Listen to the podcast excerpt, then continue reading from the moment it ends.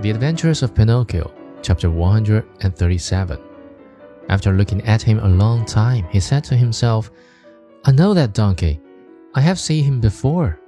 And bending low over him, he asked it, Who are you? At this question, the donkey opened weary, dying eyes and answered in the same tone, I am Lampwick. Then he closed his eyes and died. Oh, my poor Lampwick, said Pinocchio in a faint voice as he wiped his eyes with some straw he had picked up from the ground.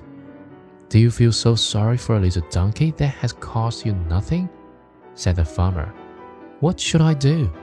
I who have paid my good money for him. But you see, he was my friend. Your friend? A classmate of mine. What? shouted Farmer John, bursting out laughing. What? You had donkeys in your school? Have you must have studied? The marionette, ashamed and hurt by those words, did not answer, but taking his glass of milk, returned to his father.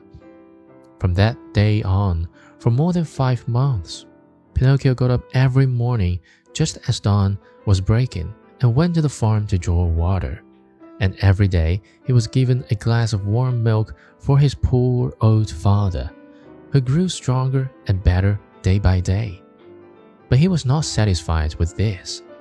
He learned to make baskets of reeds and sold them.